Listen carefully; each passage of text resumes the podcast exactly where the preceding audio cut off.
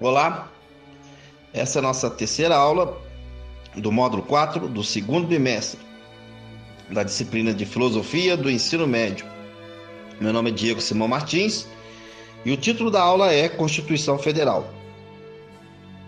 Quando falamos em Constituição Federal, nós estamos falando de uma ideia bastante original humana para solucionar problemas que o ser humano teve nas relações políticas.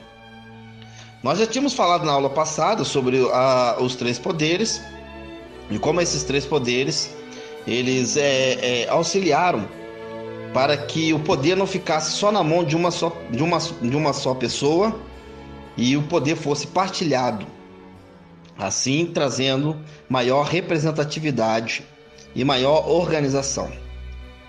Acontece que o, a teoria dos três poderes ela remonta a um filósofo chamado Montesquieu, o Conde de Montesquieu, é, mas é, ele criou essa ideia de, de divisão de três poderes, um pouco ainda primitiva, que teve logo aplicação em diversos reinos. Contudo, a divisão dos três poderes, como nós a conhecemos hoje, ela é uma ideia moderna, nascida no meio jurídico e por teóricos da política nos estados modernos. Isso significa que o poder é dividido em três, como dissemos na aula anterior, mas daí vem a pergunta: se cada poder é soberano, quem é que decide qual poder é a maior? E se um poder entra em conflito com o outro? Quem é que vai solucionar esse conflito? Qual poder pode limitar e julgar o outro? Como cada poder é soberano, como dissemos anteriormente, a ideia então é que haja então uma instância superior. Mas se essa instância superior for de novo nas mãos de um só homem, podemos ter imperfeições porque o ser humano é imperfeito. O ser humano então nessa hora teve uma ideia original da Carta Magna, a Constituição Federal. É uma ideia que já existia, inclusive na monarquia, foi utilizada justamente para é, é, restringir o poder absoluto do rei e seus é, é, desmandos caprichosos, seus exageros e imperfeições. Nos tempos dos reis, então, já tinha se criado essa, essa constituição, uma carta em que se firmava parcerias, negócios, é, tratados, uma espécie de contrato mesmo, e ali o pessoal dispunha de seus é, direitos e deveres. E o, até o próprio rei deveria respeitar.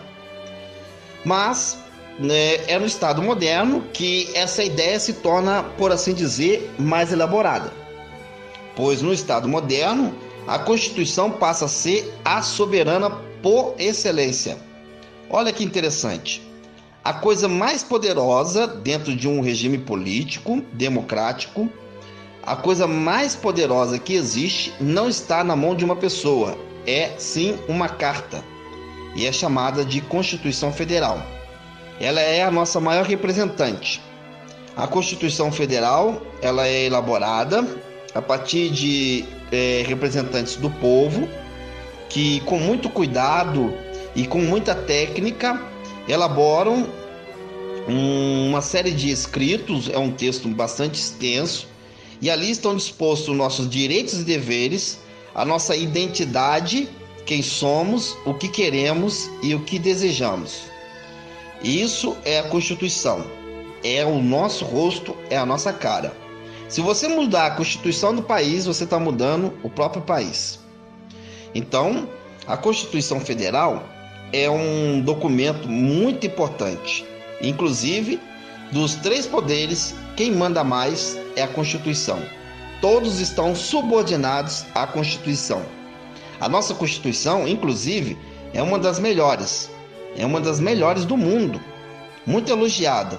Nossa Constituição é nova. Ela é de 1988.